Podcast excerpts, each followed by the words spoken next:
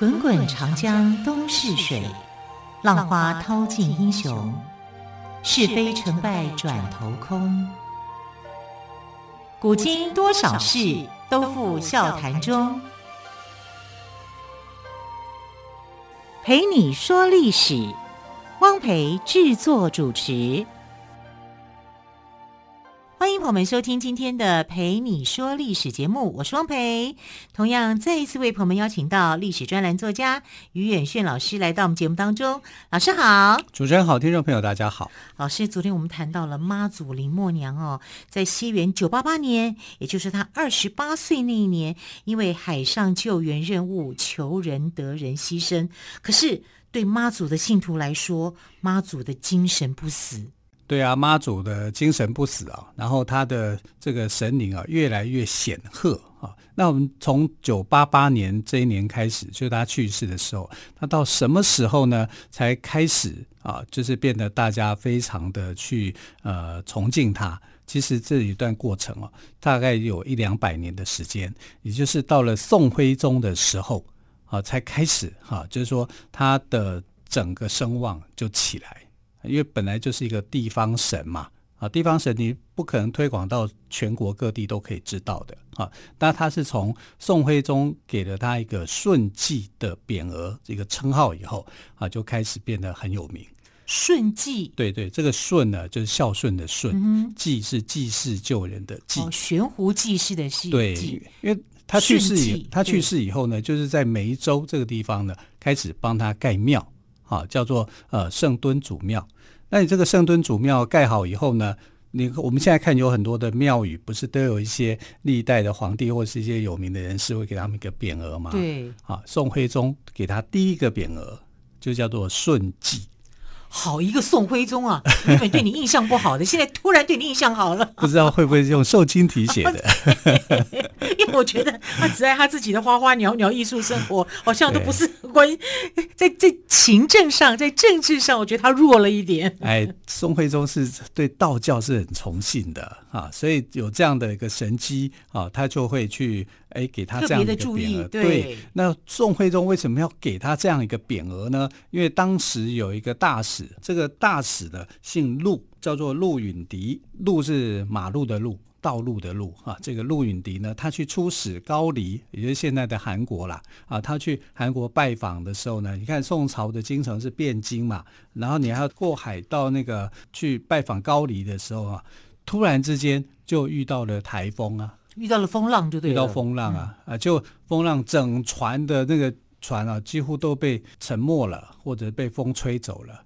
只有陆允迪的那艘船健在，还好，而且还就是有惊无险。对啊，然后至少他人是平安的啦。对，然后他的描述是说，他看到大海当中有一个披头散发的一个女孩年轻女子，对，穿着红色衣服，红衣红衫。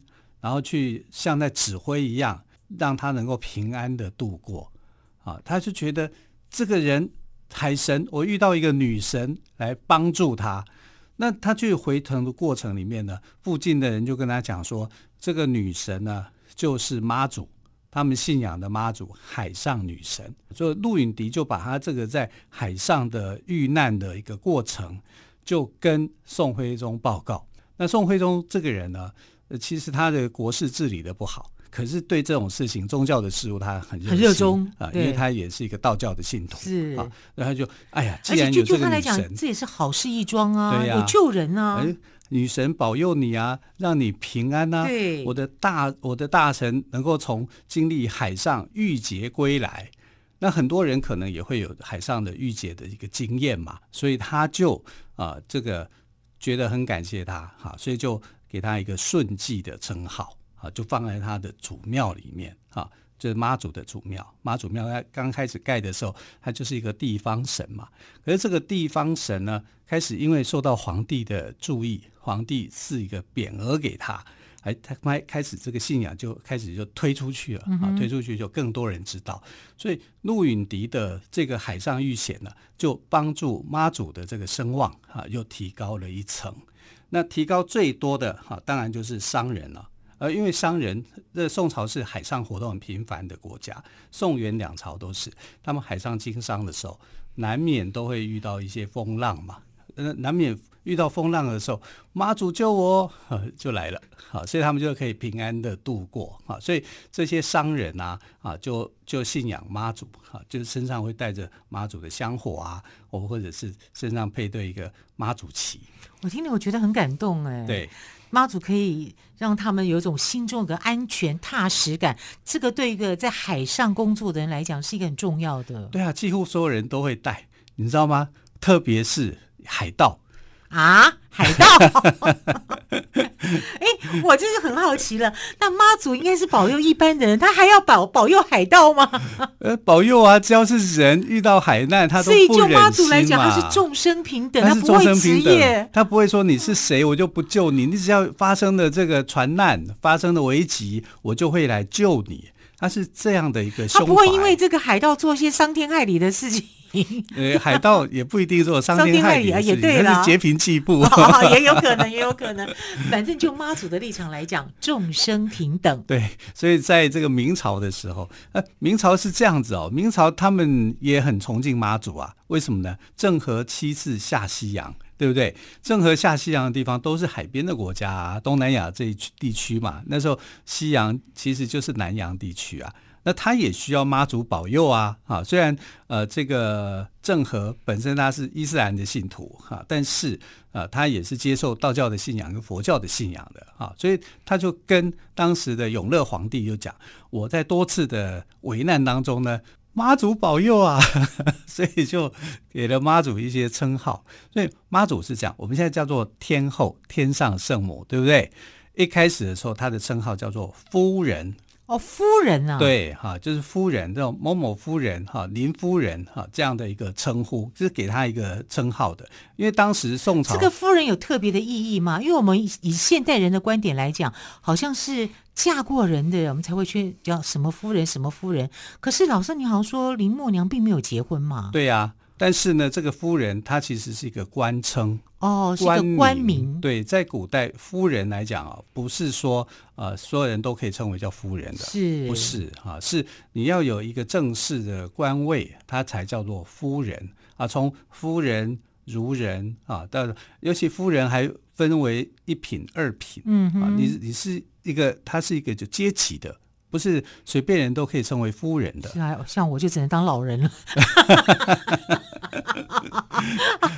所以他就变夫人啦、啊。是，也就是说，哎，你是有贡献的，对不对？但是妈祖不是只有被称为叫夫人而已哦，他还被称为什么，知道吗？称为妃，也就是说，我你的地位已经我已经称你叫夫人是不够用的，夫人就是一般的官职，你妃的话是什么？是皇宫里面的一个称呼，所以给他的荣誉是蛮大的，就给他蛮高的。你要，我要，我已经不能够称你为夫人了，我要称你为妃。嗯哼，啊，然后妃称号这个称号一出去以后还不够用了，你不只是地上的妃，皇帝的妃，你还是天上的妃，天妃。天妃？对呀、啊。所以他被赐名叫天妃啊，从夫人到妃到天妃，他有这个阶段性去发展的，也就是人间的帝王给你的称号是不够用的，不用了，你的称号到了天上了，对，你要天上的。那后来呢？更夸张的是怎么样？他从天妃变成了天后，天后宫的天后，对啊，那就是。玉皇大帝的老婆了，哇 天后，类似那样的一个职称啦，一个概念啊，所以他是被称为这样子的啊啊，甚至最后被称为叫天上圣母，从天妃又变成天上圣母。对，你看它过程是这样，从夫人到妃到妃到天妃到天后到圣母，它有五个阶段的变化。这五个阶段的变化，其实都是在赏赐他的这个功勋，嗯、就是说这个神明的庇佑法力，我已经无以复加，我已经没有办法再升你为什么了，我就要逐步、逐步、逐步的升。那这个逐步、逐步的升迁的一个过程，它就有阶段的，因为从宋朝，从南宋到元到明到清，那到清的时候就封为他叫做天后嘛，谁封他为天后，你知道吗？康熙皇帝。康熙对，康熙封他为天后。对啊，哎，康熙为什么要封她为天后？对呀、啊，我很好奇耶。因为收复台湾啦，啊、因为施琅那时候攻打台湾嘛，啊，他其实打澎湖嘛，对不对？澎湖海战里面，台湾投降嘛，这个对康熙皇帝来说，这是他一个很大的功勋。嗯、然后施琅每次打胜仗，他都会说：“哎呀，皇上英明。”还有这个妈祖保佑啊，妈祖的事情就听多了。康熙就说：“好，既然妈祖保佑，我们把他的这个职位再往上升，对，那就不是天妃啊，那就变成了天后了。后。所以你可以知道，就是说，我们曾经讲过朱素桂在五妃庙，然后他是天后宫啊，就是现在大天后宫，对，那时候不叫大天后宫，嗯、那时候就大天妃宫是啊，因为当呃。康熙皇帝还没有把他赐名叫做天后，嗯哼，哎，所以你看妈祖的到从宋朝到清朝，竟然变化这么大。我想不论任何的官位，我觉得就妈祖来讲，他的心都是希望大家能够在海上平安的了哦。对，好，我们先休息一下，稍后再继续，请岳轩老师跟我们讲妈祖的故事。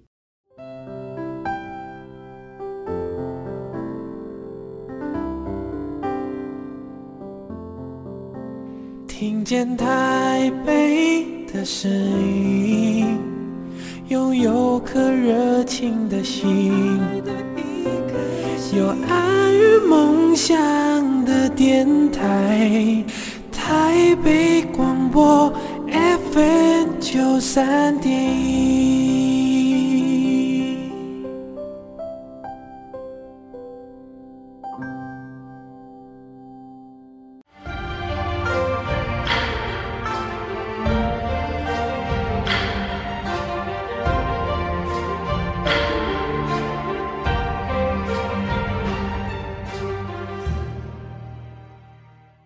蓓你说历史节目，我是汪培。今天特别来宾，历史专栏作家于远炫老师，特别再次就妈祖的故事来跟朋友们做说明哦。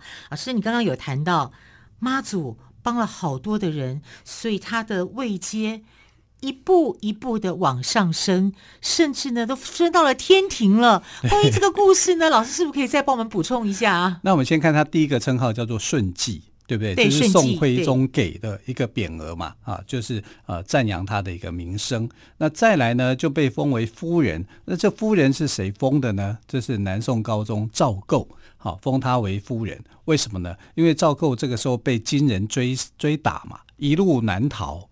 那他也在海上有遇到风浪，因为他曾经逃到海上，然后被这个金人一路的追，所以呢，他就觉得妈祖保佑他。所以他就封她为叫做林慧夫人啊。你你如果没有海上冒险的话，你没有没有这个自己哦搭船去那个在海上漂浮的那个经验呢，他就不知道说这个很重要。所以宋高宗因为自己的亲身经验的关系，他就封妈祖为林慧夫人。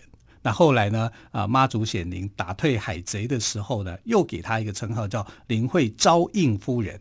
啊，昭应夫人就是我求救，你就会来。帮助我，哈，就是有求必应的意思。这样，这是他的夫人的称号。那夫人的称号到什么时候变成妃呢？哈，那就是呃，这个宰相陈俊卿的功劳。南宋的时候，哈，这个宰相是呃，为什么要去大力推广妈祖？因为妈祖是福建莆田湄洲岛的人。那陈俊卿这个宰相，他是莆田人，所以妈祖是他的同乡。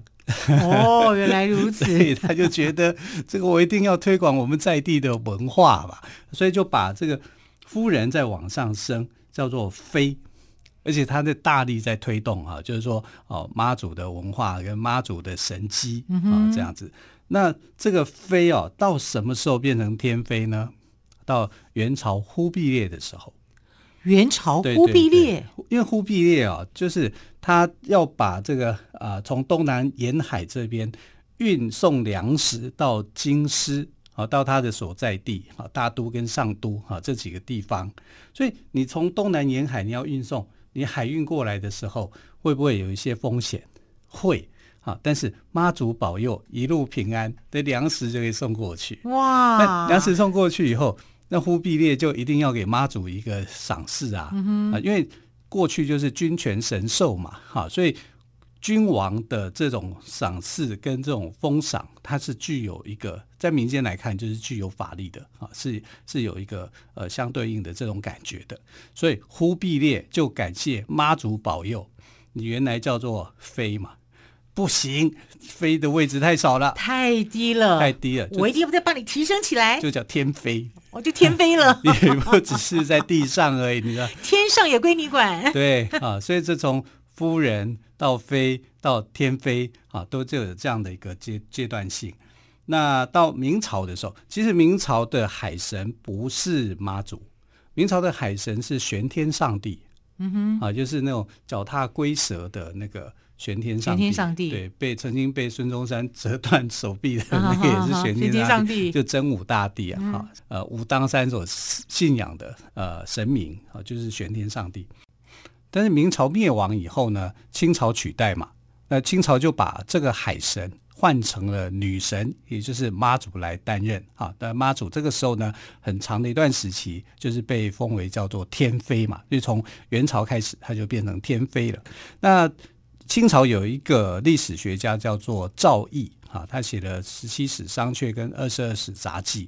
那这个商这个赵翼啊，他就讲说这个妈祖讲一下这个名字啊，赵就是赵匡胤的赵，对，翼呢就是展翅飞翔那个翼，翅膀的那个翼，那个翼，对，对呃，赵翼就讲说这个妈祖的信仰啊，这在东南沿海还甚至是这个风靡啊，风靡到什么程度呢？都有求必应，大家都非常喜欢这个妈祖。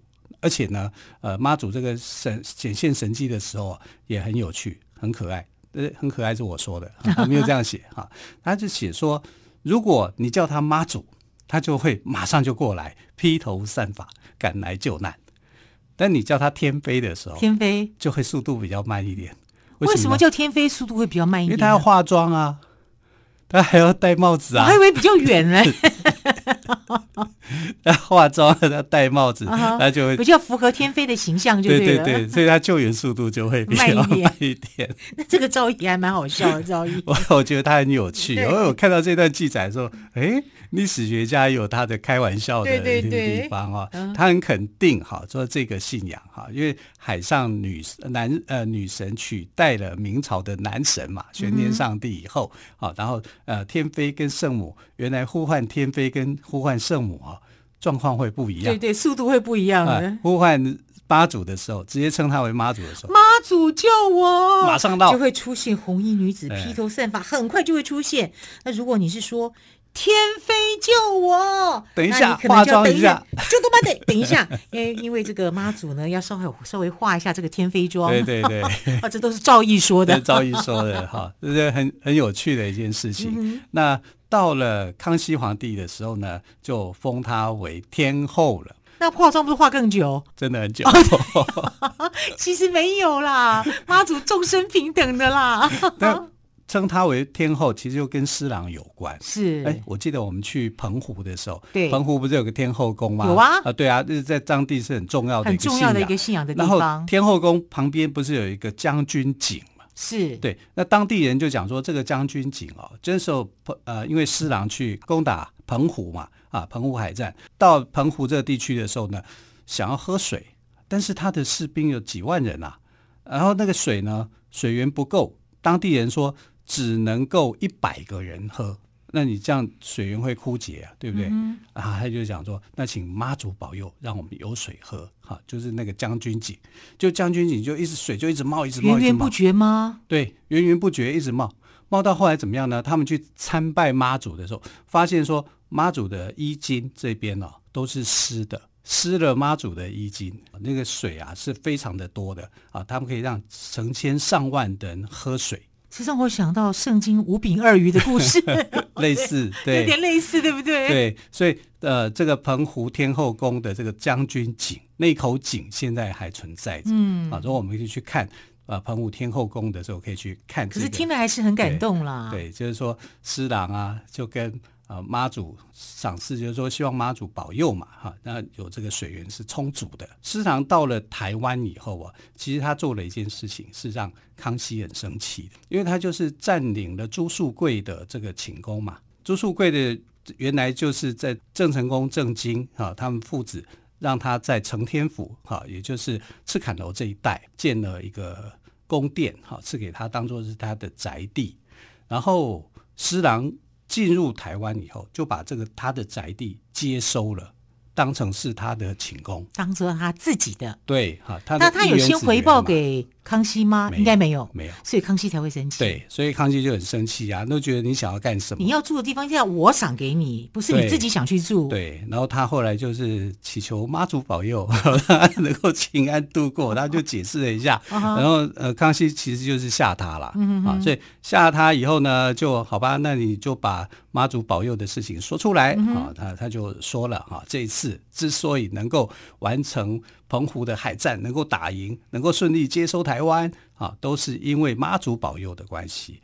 那妈祖这么样的帮助这个朝廷啊，对朝廷是有功的，所以他不能只有天妃。所以在康熙二十三年以前啊，就是呃收复台湾之前，那时候的都不叫天后宫。就叫天妃宫，是。好，所以天后宫是后来的称呼，因为呃康熙哈给了妈祖不一样的身份，就称她为天后，嗯、所以才有有了后来的天后。那在此之前都叫做天妃宫，啊，因为天妃是从元朝给的一个称呼嘛，嗯、啊，就呃，所以我们现在看到的天后宫，它其实是有这样的一个历史的渊源的。嗯、那康熙皇帝当然愿意给他一个天后的位置啦，但后来到雍正朝的时候，不只是天后了，他叫天上圣母。哇，又再更高一阶了，更高一阶了。在明朝的时候，郑和下西洋还写了一本《天妃显圣录》，记载妈祖帮助郑和七次下南洋。那么明朝末年，不管是各路海盗还是官府，都尊崇妈祖，都认为是妈祖的保佑才能够打败荷兰人，打败东宁王国。在康熙二十三年台湾收复之后，康熙皇帝也认为是妈祖保佑，所以就加封为天后。到了雍正年间，民间更尊。崇妈祖为天上圣母，好，非常谢谢岳俊老师今天跟我们说妈祖从夫人到圣母的历程哦，非常的有意思，谢谢老师喽，谢谢。更多关于妈祖的故事，也欢迎朋友们明天继续收听，我们就明天再会，拜拜。